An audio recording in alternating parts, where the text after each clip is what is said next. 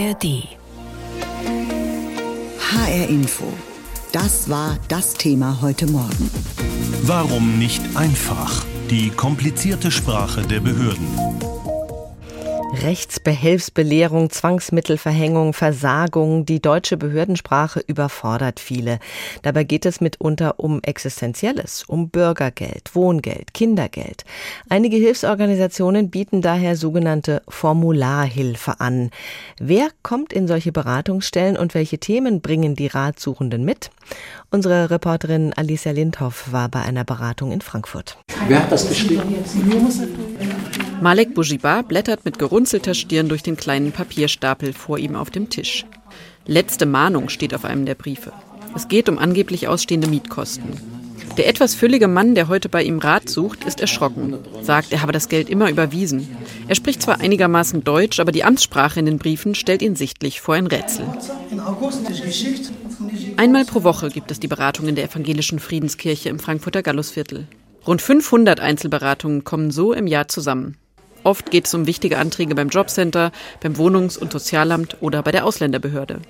Viele, die kommen, haben Migrationshintergrund.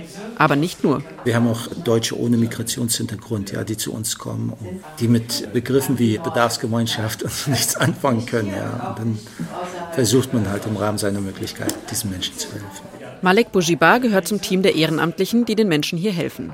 Er macht das seit zwölf Jahren, neben seinem eigentlichen Beruf. Die Idee, die dahinter steckt, ist Hilfe zur Selbsthilfe. Also den Leuten dahingehend so zu helfen, dass sie beim nächsten Mal den Antrag eventuell selber ausfüllen können. An diesem Tag versucht er zum Beispiel einer Frau in verständlichen Worten den Begriff fiktives Einkommen zu erklären. Die junge Mutter ist Aufstockerin. Alle sechs Monate muss sie beim Jobcenter einen sogenannten Weiterbewilligungsantrag stellen. Doch mit einzelnen Begriffserklärungen ist das bei den Formularen und Anträgen oft nicht getan, sagt Susanne Weber. Sie gehört auch zu den ehrenamtlichen Beraterinnen. Wir machen das schon sehr lang zum Teil und wir haben immer noch Felder, Fragen, wo wir uns denken, wer hat das Ding nur entworfen? Speziell mein äh, Lieblingsantrag ist der Einbürgerungsantrag. Der ist völlig verquer und der Platz zum Antworten ist für äh, lange Fragen irgendwie 1,5 Zentimeter. Das ist eigentlich gar nicht machbar. Und es gibt ein weiteres, überraschendes Hindernis, das vielen Menschen die Kommunikation mit den Behörden erschwert die Digitalisierung, die ja eigentlich alles vereinfachen soll. Susanne Weber. Sie können einen Kindergartenplatz in Frankfurt nur noch digital beantragen. Und Sie müssen eine E-Mail-Adresse haben, Sie müssen eigentlich einen Internetzugang haben, am besten einen Drucker.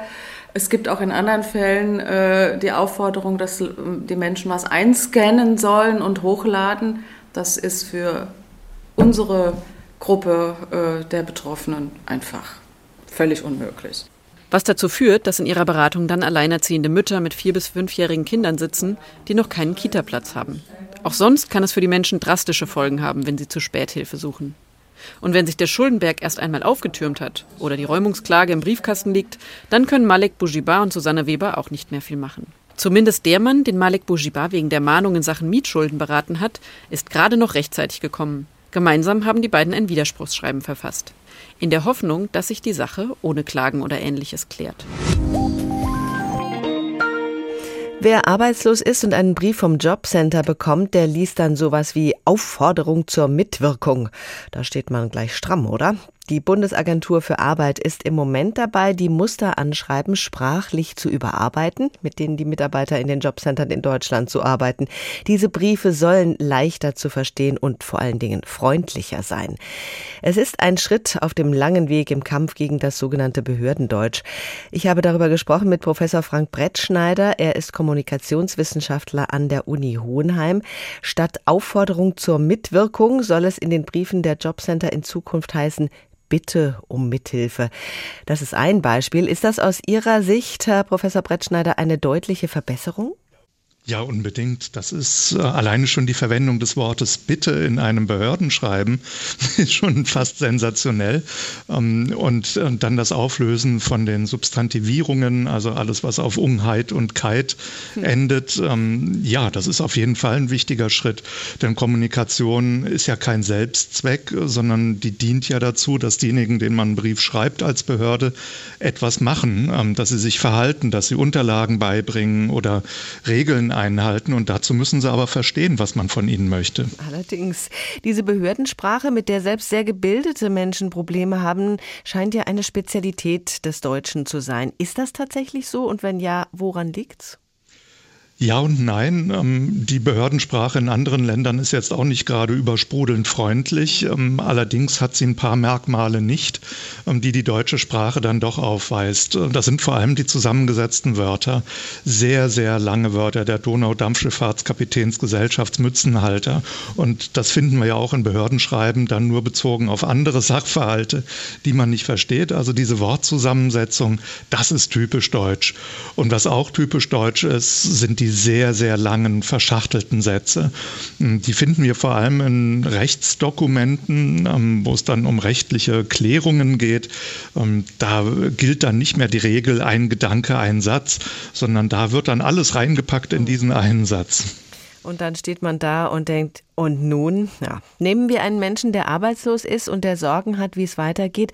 Wie wirkt diese klassische Behördensprache auf so einen Menschen?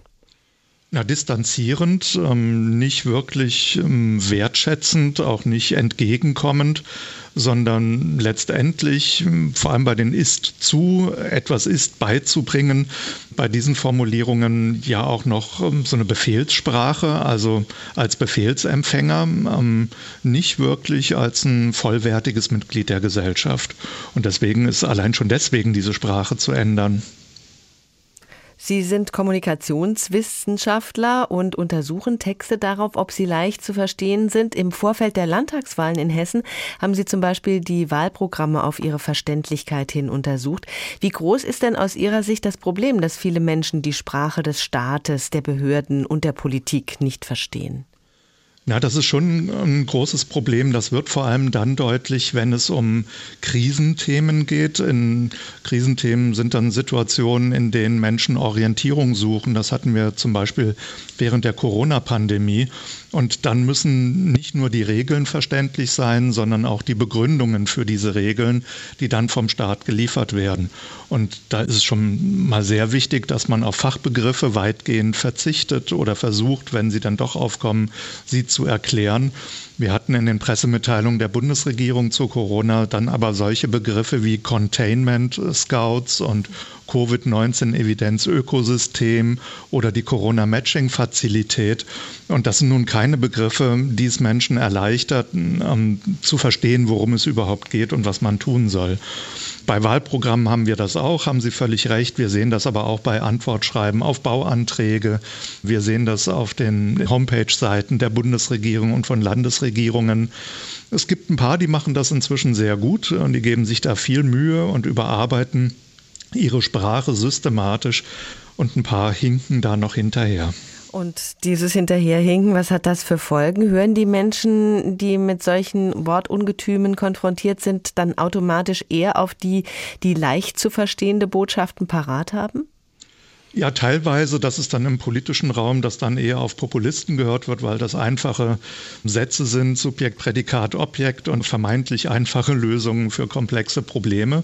Das ist eine Seite, aber da ist das politische Gewicht größer als das sprachliche. Es ist eher dieses Gefühl der Distanziertheit. Der Staat ist nicht meiner, sondern das ist was Fremdes, was mir gegenübersteht und dann auch noch nicht mal nett und freundlich, äh, sondern eben sehr distanziert und teilweise im Befehlston. Und dann wird auch von diesen Menschen, die das so empfinden, nicht akzeptiert, ähm, wenn von ihnen eine Leistung eingefordert wird. HR Info, das Thema. Diesen Podcast finden Sie auch in der ARD Audiothek. Behördendeutsch ist anstrengend, verwirrend und eigentlich auch überflüssig. Ein bisschen was tut sich da gerade. Es gibt zum Teil sogar Formulare und Internetseiten ausdrücklich in leichter Sprache. Da wird wirklich so einfach wie möglich geschrieben. Aber oft genug steht in Briefen immer noch eine schwer verständliche Insidersprache. Die Stadt Wiesbaden geht dagegen schon seit mehr als zehn Jahren vor mit dem Projekt Klartext. Darüber berichtet uns Andrea Bonhagen. Jan Klump und Edwin Meyer vom Projekt Klartext haben ein großes Ziel. Die Stadt soll verständlich mit ihren Bewohnerinnen und Bewohnern reden. Das ist auch ein gewisses Aushängeschild für die Stadtverwaltung. Oft ist ja so ein bisschen eine Verwaltung staubig, ist träge, ist langweilig, aber dadurch zeigen wir dann auch ein anderes Bild der Verwaltung. Sagt Klump und Meyer zeigt mit einem Beispiel, dass die Stadtverwaltung dabei sogar freundlicher wird. Hier, die überlassenen Unterlagen sind in Anlage beigefügt. Oder Ihre Unterlagen senden wir Ihnen hiermit zurück und verbleiben mit freundlichen Grüßen. Ja, das ist ja auch ein ganz anderer Ton. Alle Nachwuchskräfte in der Verwaltung sollen lernen, so zu kommunizieren, dass jeder sie versteht und weiß, was zu tun ist. Die beste Rückmeldung ist, wenn die Bürgerinnen und Bürger alles parat haben, was sie brauchen für einen Verwaltungsakt. Zur Neuanmeldung in Wiesbaden gibt es sogar ein Erklärvideo in gut verständlicher Sprache. Das ist Henry. Er ist gerade nach Wiesbaden gezogen. Jedoch hat er keine Zeit für einen persönlichen Besuch im örtlichen Bürgerbüro. In einem älteren Text der Stadt heißt es noch, wer einen Haupt- oder Nebenwohnsitz bezieht, unterliegt nach dem Meldegesetz einer Anmeldepflicht. Heute steht da viel freundlicher, Personen, die nach Wiesbaden oder innerhalb Wiesbadens umziehen, können ihren Wohnsitz online anmelden. Gerade auch die jungen Leute haben einen ganz anderen Anspruch an die Verwaltung. Ja, also es ändert sich, glaube ich, auch gerade sehr konkret. Die jungen Leute möchten online mit der Verwaltung kommunizieren, möchten anders mit der Verwaltung kommunizieren. Aber auch Ältere freuen sich über verständliche Briefe. Gemäß 3 Absatz 1 des Aufenthaltsgesetzes unterliegen sie während ihres Aufenthaltes im Bundesgebiet der Passpflicht. Ein Ausländer ist verpflichtet, seinen Pass, seinen Passersatz oder seinen Ausweisersatz auf Verlangen den mit der Ausführung dieses Gesetzes betrauten Behörden vorzulegen. Ein Beispiel mit einer unheimlich deutlichen Verbesserung. Eine prägnante und auch kurz gefasste Sprache kann auch rechtssicher sein. Heute heißt es in einem ähnlichen Schreiben ganz persönlich vom Sachbearbeiter. Soweit mir bekannt ist, besitzen sie keinen gültigen Pass. Auch andere Dokumente, die ihre Identität belegen könnten, sind nach Aktenlage nicht vorhanden. Die nötigen Gesetzestexte sind dann am Rand in einem hellblauen Kasten aufgelistet. An sich interessieren sich die Bürgerinnen und Bürger ja nicht unbedingt für die Rechtsgrundlage. Sie möchten klare Fakten haben, was muss ich vorlegen, welche Bestimmungen muss ich erfüllen. Heute schulen Klump und Meyer 40 bis 60 Nachwuchskräfte im Jahr und bringen ihnen wichtige Regeln bei. Es gibt eine Checkliste. Ein Satz darf nicht mehr als 20 Wörter haben, ein Wort nicht mehr als 18 Buchstaben.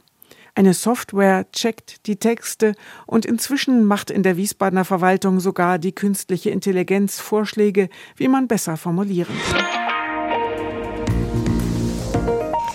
Stellen Sie sich mal vor, Sie bekommen einen Brief vom Finanzamt und darin ist Ihr Einkommenssteuerbescheid und dann lesen Sie Sätze wie diesen hier.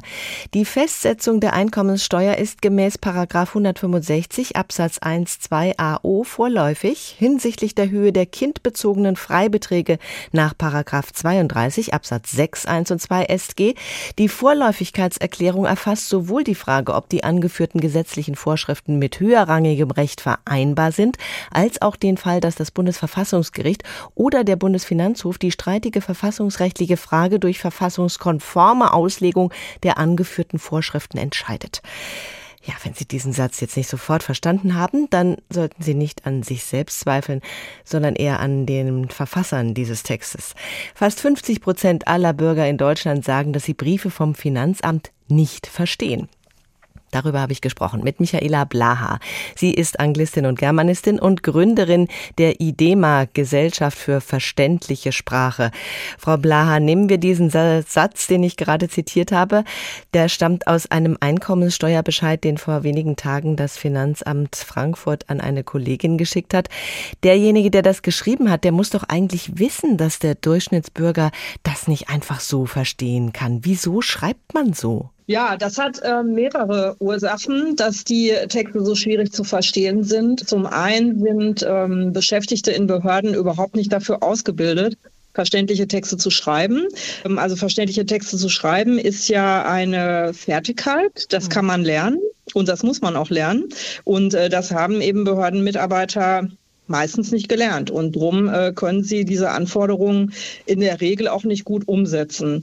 Und äh, das zweite Problem ist sicherlich, dass sehr viele Beschäftigte in Behörden auch gar nicht gewillt sind, sich verständlich auszudrücken, weil sie nämlich der Meinung sind, dass sie als Beschäftigte einer hoheitlichen Einrichtung das Recht haben, mit den Bürgern auch von oben herab zu kommunizieren. Hm, das ist natürlich kein guter Ansatz, wenn man gar nicht verstanden werden will.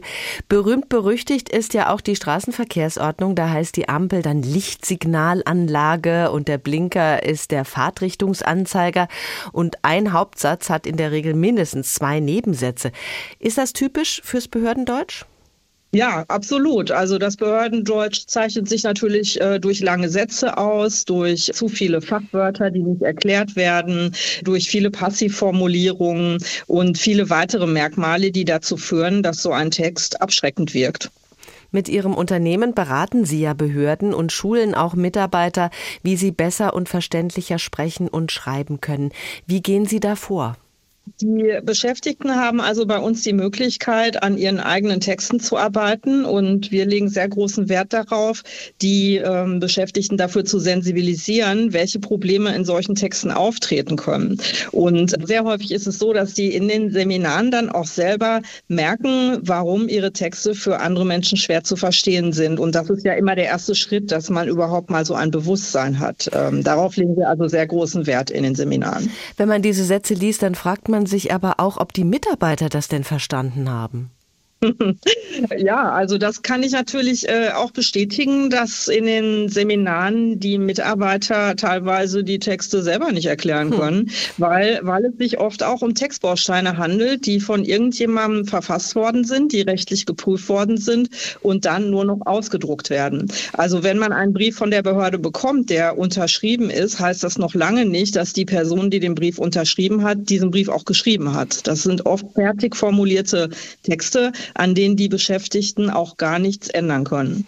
Also da gibt es eine Menge Bedarf, da was zu verändern. Dieses Ärgernis Behördendeutsch ist ja auch nichts Neues. Das ist ein deutscher Klassiker. Es gibt schon länger Versuche, das zu verbessern.